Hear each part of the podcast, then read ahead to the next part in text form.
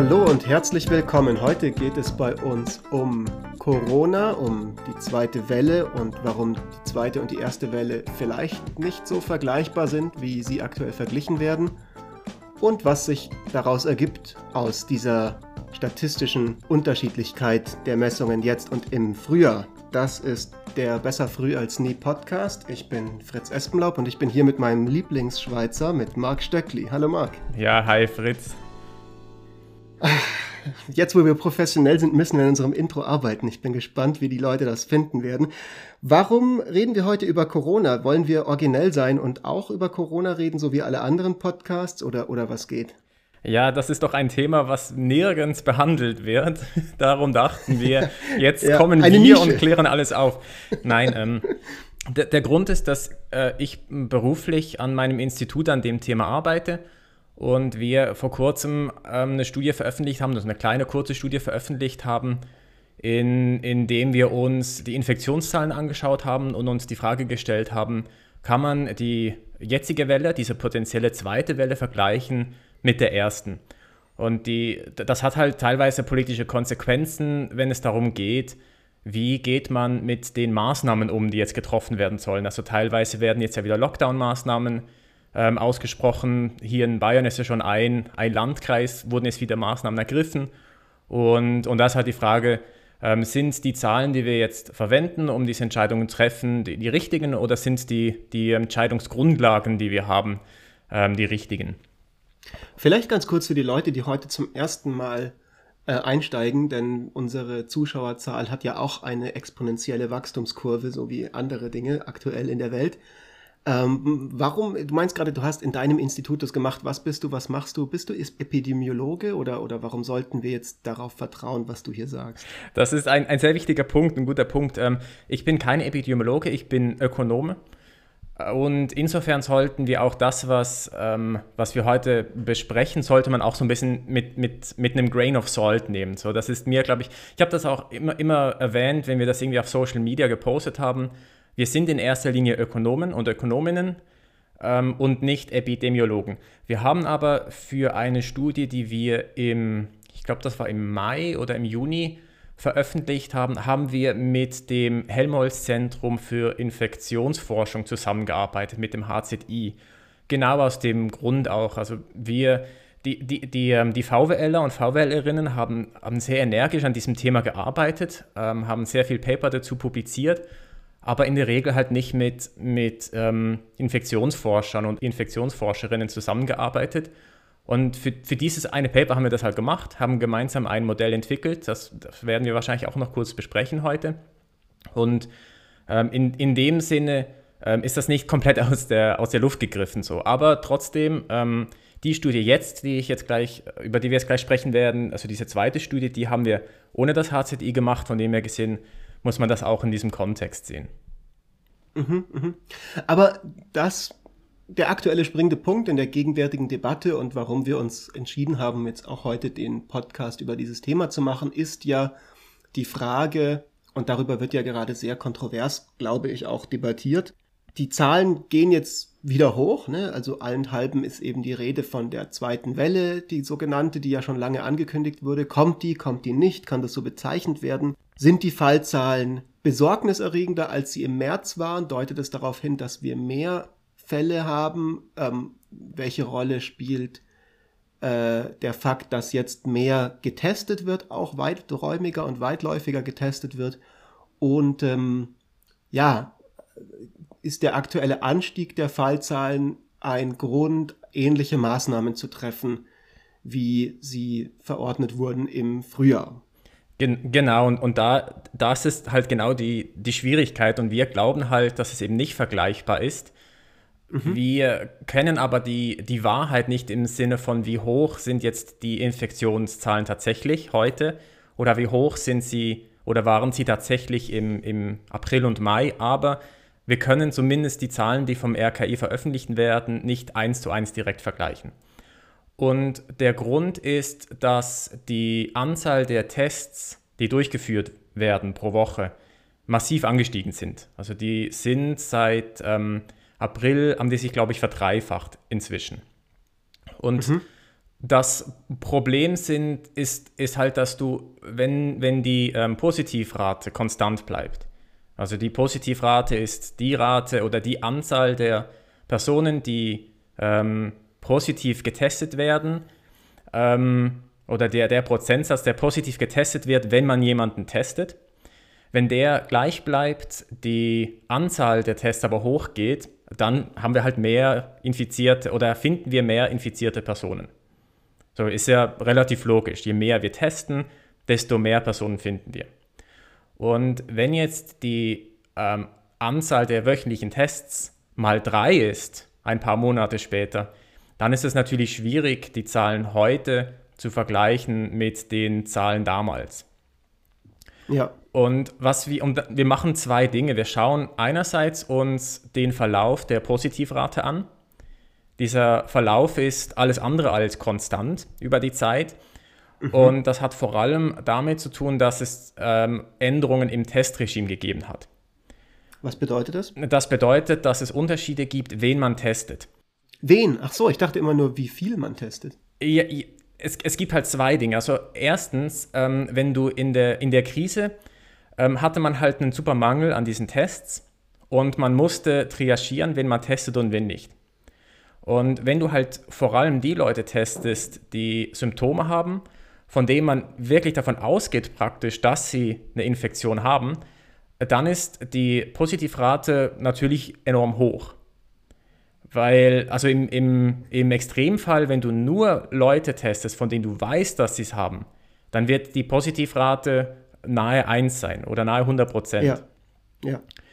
Und über die Zeit hat, hat man aber halt angefangen, ähm, nicht nur Leute zu testen, bei denen man wusste, dass sie das haben, sondern hat das ausgebreitet.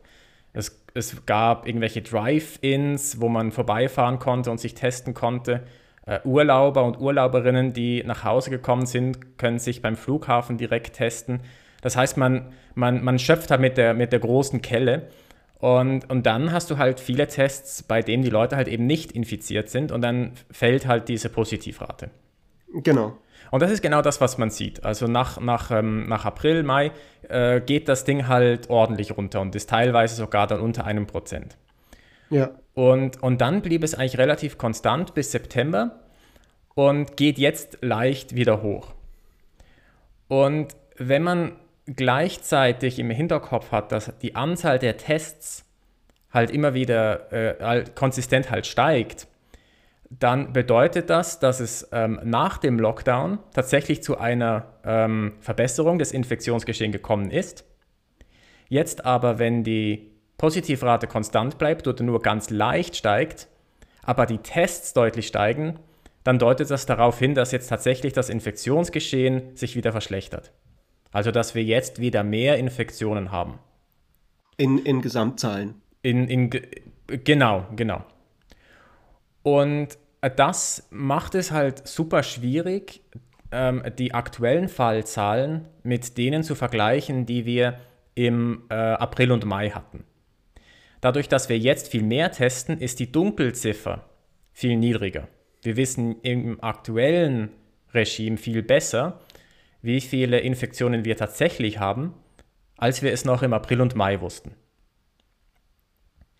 So, das ist die, das ist die Ausgangslage. Und was wir dann gemacht haben, ist, wir haben ein kontrafaktisches Szenario gebaut, mhm. bei dem wir Was bedeutet ausgehen. kontrafaktisch? Kontrafaktisch bedeutet ein Szenario, dass es, ähm, wie wäre ein Szenario gewesen, wenn ein Parameter anders gewesen wäre. Ja. So, und den Parameter, den wir verändern, ist Anzahl der Tests. Wir wollen uns anschauen, wie viele Infektionen hätten wir entdeckt im April und Mai, wenn wir genauso viel getestet hätten, wie wir aktuell testen. Ja. Und uh, dafür müssen wir enorm viele starke Annahmen treffen. Wir, wir, nehmen zum Beispiel an, dass die Positivrate konstant bleibt, also nicht konstant bleibt, aber dass die Positivrate nicht beeinflusst wird von, von der Anzahl der Tests. Das ist eine, eine, eine Annahme, die vermutlich ähm, so nicht haltbar ist. Ähm, aber ähm, mangels Alternativen ist, ist, ist das eine Annahme, die wir getroffen haben. Und äh, schauen uns dann an, wie sich das ähm, wie sich das verändert hätte oder wie die Infektionszahlen gewesen wären. Diese Annahme ist deswegen nicht haltbar, weil de facto die Tests ja nicht zufällig als zufällige Stichprobe in der Bevölkerung gemacht werden, sondern genau. natürlich werden die Tests bei Leuten gemacht, die Symptome zeigen. Zumindest ein gewisser Teil der Menschen, die getestet werden. Genau. Lassen sich testen, weil sie Symptome haben. Die, meine Vermutung wäre, oder zumindest die Vermutung, die wir hatten, ist, je höher die Tests, desto niedriger die Positivrate, weil man, je mehr testet, desto, ähm, desto zufälliger fängt man an zu testen. Also im, im, im ja. Extremfall nimmst du eine zufällige Stichprobe, testest einfach irgendwie 10% der Bevölkerung, dann wird die Positivrate extrem niedrig sein. So, ja. und, und zu was das führt, ist, ähm, dass wir das ähm, Geschehen im April und Mai, das Infektionsgeschehen, tendenziell überschätzen. In Weil, eurer Analyse, in eurer kontrafaktischen. Genau, genau. Mhm. Weil wir von höheren Testzahlen ausgehen, aber nicht von niedrigeren ähm, Positivraten. Mhm. So, das heißt, der tatsächliche Wert wird irgendwo zwischen unserem kontrafaktischen und dem Wert, den wir tatsächlich damals hatten, liegen.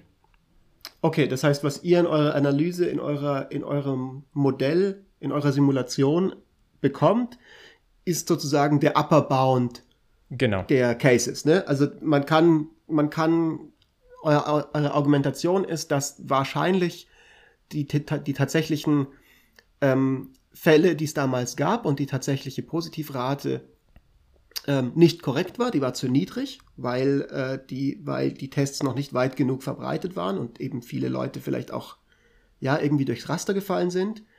Das heißt, sie wird höher gewesen sein, aber ähm, nicht höher als das, was ihr vermutet. Genau, Mit, unter bestimmten Annahmen auch wieder ähm, ist es ein Upper Bound. Die, die anderen Annahmen sind eher verkraftbar aus, aus meiner Sicht, aber man sollte generell diese Simulationsstudie nicht überinterpretieren. Okay. Also man sollte damit jetzt nicht ähm, irgendwelche Policies identifizieren. In dieser Simulationsstudie ging es uns nur darum, dass man mit, mit relativ wenig Annahmen, die relativ sinnvoll auch sein können, zeigen kann, dass man halt den, das aktuelle Geschehen oder zumindest nach, das aktuelle Geschehen nach den RKI-Zahlen nicht vergleichen kann mit dem von April und Mai. Verstehe. Was ist denn konkret die, das Ergebnis eurer Simulation, damit wir mal eine Zahl haben? Um wie viel höher würde eure, euer Modell ähm, ergeben waren die Fälle im Mai als im März, als wir, als damals die öffentlichen Zahlen waren? Äh, im, im, Im März und, und April hatten wir, wenn man so ein, ähm, so äh, einen Durchschnitt drüber nimmt, hatten wir so etwa 5.000 oder 6.000 Fälle und unser kontrafaktisches Szenario zu, dem, ähm, zu, zu der, der Spitze, also im, im Ende März, äh, sind wir bei etwa 16.000 oder 17.000. Also knapp dreimal ja. so viel. Knapp dreimal mhm. so viel, genau. Und warum, ähm, also das würde also dann darauf hindeuten, dass die aktuellen Fallzahlen oder das aktuelle Infektionsgeschehen aktuell noch milder ist, als es de facto im Frühling war. Es gibt Hinweise darauf, ja. Zumindest nach eurem Argument. G genau, es gibt Hinweise darauf, dass das so ist, aber gleichzeitig dadurch, dass wir sehen, dass die Positivrate wieder steigt, gibt es halt genauso Hinweise darauf, dass sich tatsächlich das Infektionsverschehen verschärft. Und es kann gut sein, dass wir schon sehr bald und vielleicht sogar schon zum Zeitpunkt, wenn diese Episode rauskommt, dass wir tatsächlich schon ähm, in einer schlimmeren Situation sind als damals. Als im Frühjahr. Als, als im Frühjahr. Das heißt, unser Argument bedeutet nicht, dass alles gut ist und, und wir uns auf unseren Lorbeeren ausruhen können, sondern es heißt nur, wir müssen aufpassen, dass wir nicht Äpfel mit Birnen vergleichen. Ja. Und das ist mhm. vor allem wichtig für, ähm, für die Inzidenzgrenzen. Es gibt eine Grenze, wie viele Infektionen pro 100.000 innerhalb einer Woche erlaubt sind, bevor wieder Maßnahmen in einem Landkreis ergriffen werden müssen. Diese Inzidenzgrenzen wurden beschlossen zu einem Zeitpunkt, wo deutlich weniger getestet wurde. was das bedeutet, ist, dass je mehr wir testen, desto mehr Fälle werden wir entdecken. Das heißt, es, es muss fast dazu führen, dass alle Landkreise diese, diese Grenze überschreiten werden, irgendwann. Mhm. Selbst dann, wenn sie nicht mehr Corona-Fälle, tatsächliche Corona-Fälle haben, als im Frühjahr. Okay. Das, das Argument, warum man das macht, ist ja aber nicht die tatsächliche Infektion, sondern die Überlastung der, der, der Gesundheitsämter. Ja. Also die, das Argument dieser äh, Inzidenzgrenze war, dass es ab einem bestimmten Punkt nicht mehr möglich ist für die Gesundheitsämter, äh, die alle zu tracken oder zu tracen. Genau, genau. Jetzt ist halt die Frage, was macht man? Sollte man diese Inzidenzgrenze so belassen, obwohl wir wissen, dass es, dass es Äpfel mit Birnen vergleicht? Oder sollten wir eine Alternative finden? Und wenn eine Alternative, was für eine? Macht ihr dazu eine Aussage in eurem Papier, das ihr gerade veröffentlicht habt? Nein. Machen wir dazu eine Aussage heute in unserem Podcast? Vielleicht, wir, also wir, wir arbeiten weiterhin an diesem Thema. Vielleicht machen wir auch noch eine, eine Aussage dazu. Aber es ist, es ist natürlich nicht, nicht, nicht so leicht. Auf was wir aber eingehen, ist, dass halt das aktuelle Regime ähm, falsche Anreize setzt für die Landkreise. Was es im Moment bedeutet, ist, dass je mehr man testet, desto mehr Infektionen findet man und desto höher die Wahrscheinlichkeit, dass man wieder Restriktionen einführen muss. Also hat man als Landkreis einen Anreiz, wenig zu testen. Ja, also zumindest wenn man sich die Arbeit nicht machen möchte, die einhergeht mit der hohen Inzidenzrate. Nein, die, die Arbeit ist ja das eine. Aber das andere ist, ist, dass unabhängig von, ob man jetzt tatsächlich ähm, das stemmen könnte, sobald die Inzidenzrate ähm, zu hoch ist, kommt, kommt ein Lockdown. Und, und, aber, aber du sprichst einen richtigen, richtigen Punkt an. Ähm, die die äh, Gesundheitsämter in den, in den verschiedenen Regionen haben unterschiedliche Kapazitäten. Bei gewissen ähm, ist, gewisse sind bei einer Inzidenz von 30 schon überlastet, andere könnten aber auch eine Inzidenz von 70 ganz gut äh, stemmen. Verstehe, das ist also das nächste Problem bei dieser ganzen Geschichte, dass die Inzidenzraten im Prinzip eigentlich in der ideal, idealen Welt für jeden Landkreis unterschiedlich berechnet sein müssten, indem man die Kapazitäten des des örtlichen Gesundheitsamts mit einfaktorisiert. Ganz, ganz genau. In einer idealen Welt würde man sagen, das ist äh, der äh, äh, erlaubte Inzidenzwert in eurem Landkreis ist eine Funktion von der Kapazität eures Gesundheitsamtes. Ja. Dann hätte man sogar als, als, als Landkreis oder als Bundesland einen Anreiz, die Kapazität zu erhöhen. Ja. Aber das ist, das durchzubringen politisch ist vermutlich nicht machbar. Ja. Vielleicht bevor wir jetzt, ähm, bevor wir jetzt dazu übergehen, ähm, weil wir wollten ja in der zweiten Hälfte von, dem, von der heutigen Folge uns auch noch mal ein bisschen unterhalten über ein zweites Papier, das ihr, wo du mitgearbeitet hast, am IFO-Institut. Äh, und zwar eine, ähm, einen Forecast war das ja im Wesentlichen zu, zu Möglichkeiten oder, oder möglichen Konsequenzen von einem Lockdown oder dessen, dass man ein Lockdown eben darauf verzichtet. Bevor wir aber dazu kommen, noch ganz kurz aus dieser ganzen Sache, was wir jetzt gerade besprochen haben, könnte man daraus dann nicht äh, ziehen, dass diejenigen Recht haben, die im aktuellen öffentlichen Diskurs vor übertriebener Panik warnen und äh, eben darauf hinweisen, dass das, äh, was jetzt aktuell wieder, ja, also so wie die Medienberichterstattung gerade abläuft, dass das vielleicht ein bisschen zu sehr auf die auf, ja, auf diese Panikmache-Schiene geht? Oder ist das kein Argument dafür, was ihr sagt? Die hätten sicher ein Argument. Ähm, also wenn man jetzt einfach nur die RKI-Zahlen nimmt, so wie sie heute sind, und vergleicht mit den RKI-Zahlen vom Frühjahr und, und das, dann, das dann nutzt, um, um Schlagzeilen zu generieren, dann könnte man äh, argumentieren, dass es, dass es Panikmache, die so nicht gerechtfertigt ist. Es bedeutet aber nicht, dass alles in Butter ist. Wir haben eine Verschärfung des Infektionsgeschehens. Wir müssen aufpassen, dass wir nicht in eine Situation reinkommen, die wir, die wir nicht mehr stemmen können. Aber wir können halt nicht die RKI-Zahl nehmen und damit Panikmacher machen. Von dem her gesehen, ja, ähm, das, das, das ist ein Argument dafür, aber äh, halt wahrscheinlich auch nicht für lange. Wahrscheinlich sind wir in zwei, drei Wochen halt, wenn es so weitergeht wie jetzt aktuell, sind wir tatsächlich in, in, in einer Situation, wo wir deutlich mehr tatsächliche Infektionen haben als, als im Frühjahr. Das heißt, zusammenfassend könnte man sagen, jetzt zumindest aus einer, ähm, aus der Perspektive von den Leuten am IFO-Institut, die sich mit äh, Statistik auskennen, ähm, die aktuelle Lage ist ernst.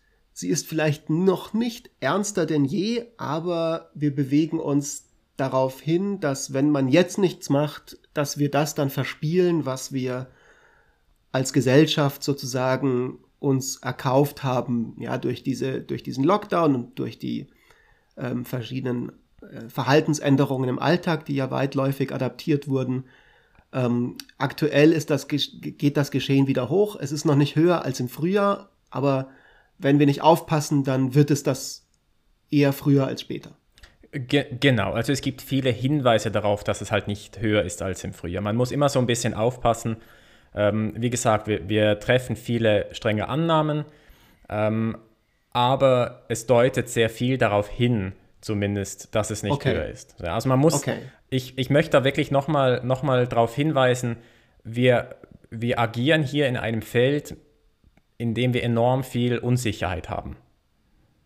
So, und, und, und da muss man halt echt aufpassen, wie weit lehnt man sich aus dem Fenster. So.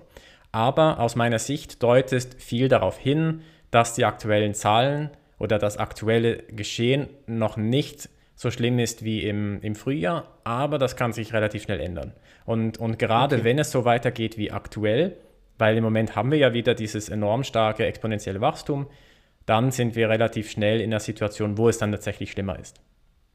Das ist zumindest jetzt also der Stand von der heutigen Aufnahme am 21.10. Mal gucken, wie schnell wir diesen Podcast unter die Leute bringen und wie sich bis dahin die Welt verändert hat. Ne? Das geht ja aktuell alles sehr schnell. Unsicherheit ist ein guter Segway zum nächsten Thema, das ich nutzen möchte. Stichwort Unsicherheit äh, in diesem Feld. Und zwar ähm, habt ihr da ja auch was relativ Interessantes gemacht. Das erinnere ich mich noch, da war ich gerade in Paris, als du ähm, mitgewirkt hast an diesem Papier ähm, zur Beurteilung verschiedener Szenarien. Damals im Frühjahr war das, was Lockdowns angeht. Ne, das ist jetzt auch was, was aktuell gerade wieder sehr viel diskutiert wird. Ist das gerechtfertigt, jetzt nochmal ähnliche Schritte zu unternehmen? Ab welchem Infektionsgeschehen sollte man das tun? Und so weiter und so fort. Vielleicht kannst du da einen kurzen Überblick äh, geben, ähm, was, die, was die Grundergebnisse waren, die ihr damals in diesem Papier besprochen hattet. Die, die, was wir untersucht haben, war die Frage, gibt es einen Trade-off zwischen gesundheitlichen Zielen und ökonomischen Zielen? Das war in, in der Zeit, in, in dem wir das Papier geschrieben haben, äh, ein heiß diskutiertes Thema in den Medien. Und das wurde so dargestellt, als, als ob es da so einen Trade-off gibt. Entweder haben wir gesunde Leute, also wir haben einen starken Lockdown, dann haben wir eine kaputte Wirtschaft oder umgekehrt. Und wir haben äh, uns und, das angeschaut. Stimmt das? Ist es tatsächlich so? Und wir kommen zum Schluss, dass es ähm, tatsächlich nicht unbedingt einen, einen, einen Trade-off gibt, dass es sowohl aus gesundheitlicher Sicht wie auch aus ökonomischer Sicht sinnvoll sein kann, einen Lockdown zu haben. Warum? was wir uns angeschaut haben und vielleicht noch äh, zur, zur Richtigstellung, du hast vorhin gemeint, wir hätten ähm, Forecasts gemacht, Prognosen. Was wir aber gemacht haben, sind Simulationsstudien. Das ist ein, ein wichtiger Unterschied. Eine, ein Forecast versucht ähm, vorherzusehen, wie die Welt tatsächlich sein wird in Zukunft. Und ja. Simulationsstudien schauen sich an, wie wird die Welt je nachdem, was wir machen. So, und wir haben keine Forecasts gemacht, wir haben nur Simulationsstudien gemacht. Also wir haben auch Forecasts gemacht. Das IFO-Institut macht Forecasts. Da bin ich auch mit dabei, aber diese Studie war kein Forecast. Ja, ja, ja. Und was wir gemacht haben, ist, wir ähm, am IFO-Institut ähm, haben, haben Unternehmensbefragungen. Ähm, vielleicht unsere Zuhörerinnen und Zuhörer kennen den IFO-Geschäftsklimaindex. Äh, der, der, der basiert auf, auf Unternehmensbefragungen. Und diese, diese Mikrodaten haben wir verwendet, um, um das zu simulieren. Wir haben uns angeschaut, ähm, während dem Lockdown im, im April, was war äh, die, die Wirtschaftstätigkeit oder die Wirtschaftsaktivität in den einzelnen Sektoren. Und gleichzeitig ähm, wussten wir, was ist die effektive Reproduktionszahl des Coronavirus. Das in Kombination mit einer zweiten Befragungswelle zwei Monate später äh, konnten wir einen Zusammenhang herstellen zwischen der Strenge des Lockdowns und der Wirtschaftsaktivität in den unterschiedlichen Sektoren. Mhm. Ne, zwischen, zwischen April und Mai oder, oder März und, und Mai ähm, gab es äh, eine Veränderung des Lockdowns und es gab eine Veränderung des, des äh, Infektionsgeschehens. In diesem Zeitraum wurden ja die äh, Maßnahmen leicht gelockert und gleichzeitig ist das Infektionsgeschehen leicht gestiegen. Das heißt, der, die Lockerung des, des Lockdowns hat dazu geführt, dass sich in den einzelnen Wirtschaftsbereichen sich die Wirtschaftsaktivität verbessert hat. Die hat sich aber ja. unterschiedlich stark verbessert. Also im, im, äh, bei die Restaurants, bei denen lief es halt immer noch schlecht, weil da ging niemand hin. Ja. Ähm, genauso bei, bei der Tourismusbranche, weil da niemand ist irgendwo in, in Urlaub gegangen. Aber ja. andere Bereiche, da lief es halt wieder besser. Was für Bereiche zum Beispiel? Äh, das, das verarbeitende Gewerbe zum Beispiel. Okay. Mhm. Diesen Zusammenhang haben wir verwendet, um um uns verschiedene Szenarien anzuschauen. Wir haben uns also gefragt, okay, was würde passieren, wenn wir den Lockdown noch ein bisschen mehr gelockert hätten, als er tatsächlich gelockert wurde? Oder was würde passieren, wenn er noch, äh, wenn er angezogen wäre, wenn er noch, ähm, äh, wenn er noch stärker gemacht worden wäre? Dann simulieren wir, wie sich die, die Aktivität oder die Tiefe des Lockdowns ausgewirkt hätte auf die Aktivität in den einzelnen Sektoren und wie die sich dann wieder erholt hätten. Wir haben mhm. gleichzeitig mhm. in den Unternehmensbefragungen die Unternehmen befragt, was erwartet ihr, wie lange dauert es, bis ihr wieder auf Vorkrisenniveau seid, sobald der Lockdown vorbei ist.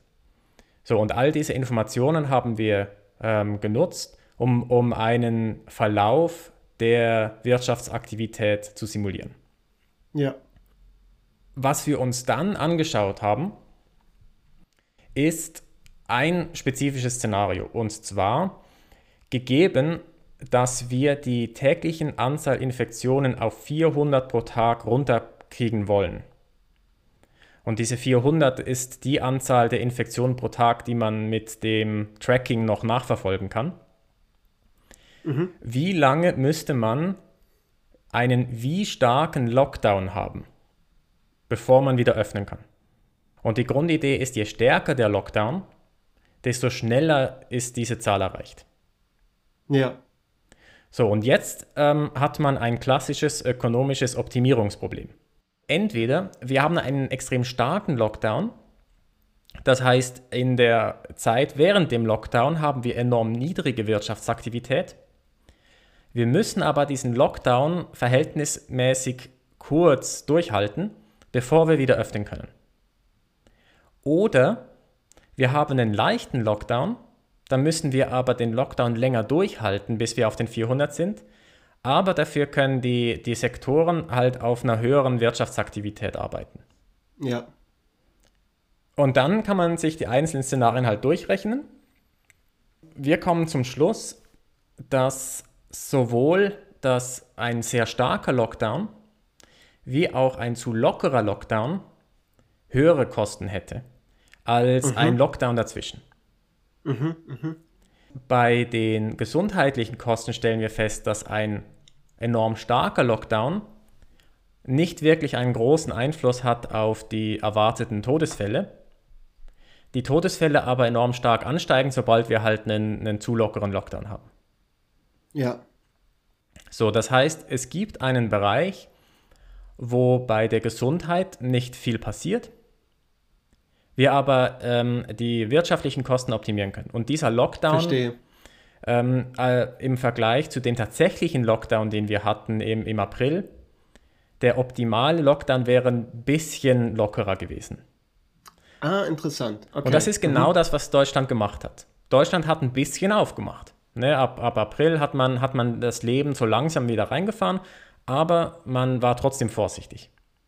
Vermutlich war das ja, also letztlich wissen wir das jetzt nicht, weil wir nicht bei diesen Entscheidungen äh, tatsächlich dabei waren, aber ich könnte mir vorstellen, dass die Logik war, oder zumindest wurde das ja auch oft so transportiert, das Argument im öffentlichen Diskurs, in dem Moment, wo man, solange man noch nicht ganz genau weiß, womit man es jetzt zu tun hat, ja, und noch abwarten muss, vielleicht bis die Analysen vom, von Mark Stöckli vom IFO-Institut rauskommen, macht man lieber erstmal den krassen Lockdown, um auf Nummer sicher zu gehen, so. Also, Ge genau.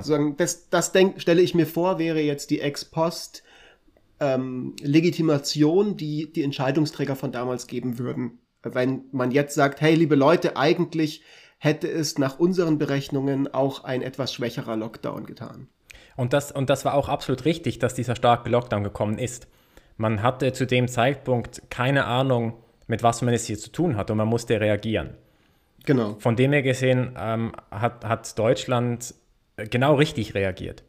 Und sie haben dann aber auch richtig reagiert, dass man ähm, relativ frühzeitig wieder leicht geöffnet hat gleichzeitig aber klar kommuniziert hat, dass man ähm, alles daran setzen wird, zu verhindern, dass es zu einem neuen Ausbruch kommt.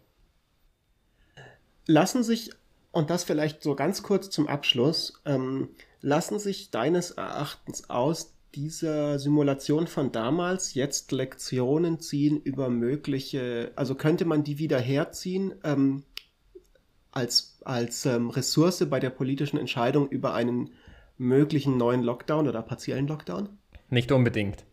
Möglicherweise ist die Situation jetzt eine andere. Okay. Einerseits haben wir herausgefunden, ähm, was wir dann aber erst ex post herausgefunden haben, ähm, dass viele von den ähm, Sektoren nur indirekt getroffen waren von dem Lockdown und viel mehr von ähm, Verhaltensanpassungen, Verhaltensanpassungen der Bevölkerung getroffen waren. Aha. Mh. Also dass die, ähm, dass die Leute halt nicht in den Rewe gehen. Ähm, vielleicht, also einerseits, wenn der Rewe zu ist, gehen sie sicher nicht hin, aber wenn der Rewe offen ist, heißt das halt nicht, dass die Leute unbedingt hingehen. Und, und gewisse Sektoren zum Beispiel, dass gerade beim verarbeiteten Gewerbe, ähm, gewisse mussten eigentlich gar nicht schließen. Also, ähm, keine Ahnung, äh, Autobauer zum Beispiel, die mussten eigentlich nie die, die ähm, Werkstätten schließen, haben das aber halt gemacht, weil die Nachfrage gefehlt hat. So, und, und, im, und unsere Studie im, im, im Frühjahr, ähm, die hatte man, also unser Modell, das wir entwickelt haben, ich sehe das als ein Modell, das ähm, hilfreich ist ähm, in, unter Unsicherheit und, und dafür war es halt, halt super nützlich und super hilfreich. Inzwischen wissen wir halt bei gewisse Dinge halt, haben wir, haben wir mehr Informationen darüber, so wie, wie die einzelnen Zusammenhänge sind. Und ich glaube, das Modell, ähm, man, man könnte es sicher nochmal verwenden, man müsste aber Änderungen dran vornehmen. Aber die mhm. Grundidee dahinter ist zumindest, ähm, ist zumindest stabil, so wie, wie man, wie man äh, an dieses Problem herangeht. Ich würde das Modell aber nicht eins zu eins, so wie, so wie ich das damals programmiert habe, jetzt nochmal äh, anschmeißen für, für einen neuen Lockdown. Aber äh, ich meine, damals war das ja auch was, wo einfach für die Situation, in der man war, da hat ja auch, da war Zeit ja auch ein Faktor. Also irgendwo als, als IFO-Institut, das politische Beratungsleistungen anbietet, muss man die ja auch zeitnah anbieten. Und letztlich ist es vermutlich was, was euch ein, eine Art Testcase gegeben hat für mögliche weitere ja, genau. in diese Richtung. Genau. Und wir, wir, also wir, wir sind auch dran, dieses Modell weiterhin zu, zu entwickeln. Ne? Also das, das ah, okay. ist aktive, aktive Arbeit von uns. Ja. Aber gewisse Dinge haben sich jetzt halt verändert in, in der aktuellen Situation. Wir haben zum Beispiel bessere Informationen darüber, ähm, wie, wie gefährlich sind Schulen. So, man, mhm. man, das war ja so, so eine, also Schulen haben halt eine, eine, eine besondere Wichtigkeit weil du, wenn du die Schulen schließt, dann einerseits, ähm, ja, du nimmst halt Investitionen weg in die nächste Generation. Das heißt, die, die sind eigentlich besonders hart getroffen, die, die Schülerinnen und Schüler, weil besonders Investitionen im, im frühen Lebensalter sind halt extrem wichtig. Ähm, ja. Und es hat halt ähm, noch sekundäre Effekte, dass wenn halt die Kinder zu Hause sind, ähm, können halt auch die Eltern nicht zur Arbeit gehen. Und das ist dann hauptsächlich die Mutter, die, die nicht zur Arbeit gehen kann, weil man halt immer noch diesen mega krassen genderspezifischen ähm, Parenting Gap hat. Ähm, und, und dann, kommt, dann äh, hat man halt plötzlich wieder irgendwie so, ein, so einen stärkeren Gender Pay Gap, weil, weil halt die Mütter ja. zu Hause bleiben müssen und so weiter. Das heißt, das hat alles so, das hat enorm viele Konsequenzen, wenn man Schulen schließt. Ja, also du als jemand, der eben am IFO-Institut als Ökonom auch zu Fragen wie ähm, intergenerationeller Mobilität äh, forscht, was wir ja in den letzten Folgen auch schon angeschnitten haben, du würdest dich aus dieser Perspektive auf jeden Fall vehement dagegen aussprechen, jetzt nochmal die Schulen zuzumachen, so wie nicht, das passiert nicht. Nicht in, in, nicht in jedem Fall, aber ähm, wir müssen extrem vorsichtig sein. Ich glaube, wir müssen, wir müssen enorm viele gute Gründe haben, um Schulen wieder und, und Kitas ebenso, um die wieder zu schließen. Mhm. Aber das heißt nicht, dass man sie unter keinen Umständen wieder schließen soll. Wir sollten okay, einfach, ja. wir sollten das nicht, ähm, nicht, nicht, ähm, nicht leichtfertig, nicht machen. leichtfertig machen, genau. Mhm, mh.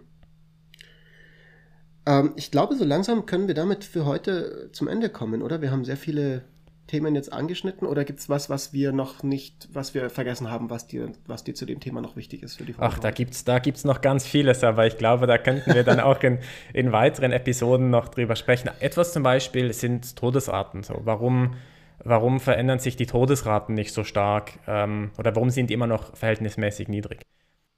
Also das ist was, was mich auch interessiert. Also wenn du dazu was hast, dann lass uns das auf jeden Fall bald als Thema machen. Ja, unbedingt, unbedingt. Vielleicht, äh, das ist ein gutes Stichwort nochmal für unsere Hörerinnen und Hörer. Ähm, wir haben ja mittlerweile einige, mittlerweile sind wir ja online.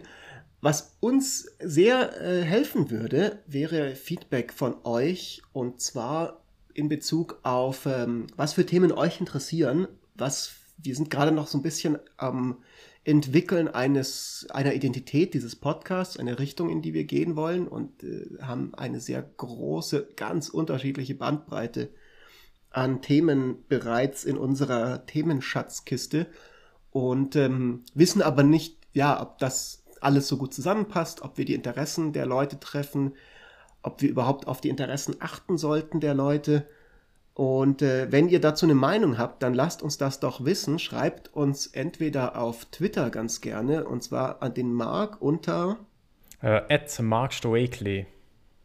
Stoekli, wie man so schön sagt in der Schweiz. Nein, Oder das seid mir Stöckli. Oder an mich auf Twitter unter fritz-espenlaub. Ihr könnt uns auch gerne ähm, wir haben immer noch keine Podcast-E-Mail-Adresse. Ne? Ich weiß auch nicht, ob wir sowas jeweils haben werden. Aber ihr könnt dem Mark schreiben, den könnt ihr einfach googeln. Der hat nämlich eine Website. Wie heißt die? markstoekli.com. Genau, und da könnt ihr auch seine E-Mail-Adresse finden und ihm schreiben. Wenn ihr dem Mark schreibt, kriege ich das auch mit. Ihr könnt auch gerne mir schreiben an fritz.espenlaub.outlook.com, falls euch was auf dem Herzen liegt und ihr kein Twitter habt. Das soll es ja geben. Das ist vielleicht sogar sehr gesund. Darüber reden wir vielleicht in der nächsten Folge über soziale Medien und was da alles noch äh, für interessante Themen mit, ähm, mit dazukommen. Ähm, ja, gebt uns Feedback, sagt uns, ob ihr uns blöd findet, ob ihr uns gut findet, was ihr gerne hören wollt. Äh, was sollen die Leute uns noch sagen, Marc? Ähm, nur, was sie, wie sie, wieso sie uns blöd finden. Das okay, ist, das ist das Wichtigste. Das, ja. äh, genau. Was, was ich glaube glaub, vor allem die Sachen, man kann, man kann mit der, also wir, wir hosten das ja auf Anchor und man kann da eigene Sprachnachrichten an uns schicken, wenn ihr auf enker.fm oh, ja. geht. Und ich, ich fände vor allem äh, die Kommentare, was die Leute blöd finden, also Beleidigungen vor allem, vor allem schlechte Beleidigungen fände ich cool, wenn man das als, als Sprachnachricht uns schicken können äh, würde, weil dann können wir das nämlich verwenden, dann können wir das einbauen in die Episoden. Und das fände ich mega gut. Ja, so wie, so wie, ähm, so wie auf so Buch, auf, auf Büchern hinten dann so, weißt du, so diese Blobs immer drauf sind ja. von anderen Autoren, was sie von dem Buch halten. Aber nur schlechte Kommentare, nur Beleidigungen. okay, gut. Äh, ja, ihr habt's gehört, liebe Leute, liebe Zuhörerinnen, liebe Zuhörer. Ähm, Feedback würde uns wirklich äh, viel helfen. Äh, wir sind ganz noch ganz am Anfang von dieser ganzen Sache und ähm, machen das mit viel Spaß, mit viel Freude, aber haben da auch, ja, also wie gesagt, es ist auf jeden Fall hilfreich zu hören, was ihr gerne hören würdet. Und ähm, ja, ob ihr auch bestimmte Gäste vielleicht gerne mal hättet bei uns in diesem Podcast. Angela Merkel. Die wollen. Angela Merkel. ja, mindestens. Mindestens. Also vielleicht sogar zwei Angela Merkels. Äh, ich würde sagen, ähm, ja, bis, bis nächstes Wochenende oder bis nächste Woche. Genau. Es hat mich sehr gefreut, Fritz. Mich auch, wie immer, Marc. Wir sehen uns nächste Woche und die Leute hören uns nächste Woche. Genau. Ciao. Ciao.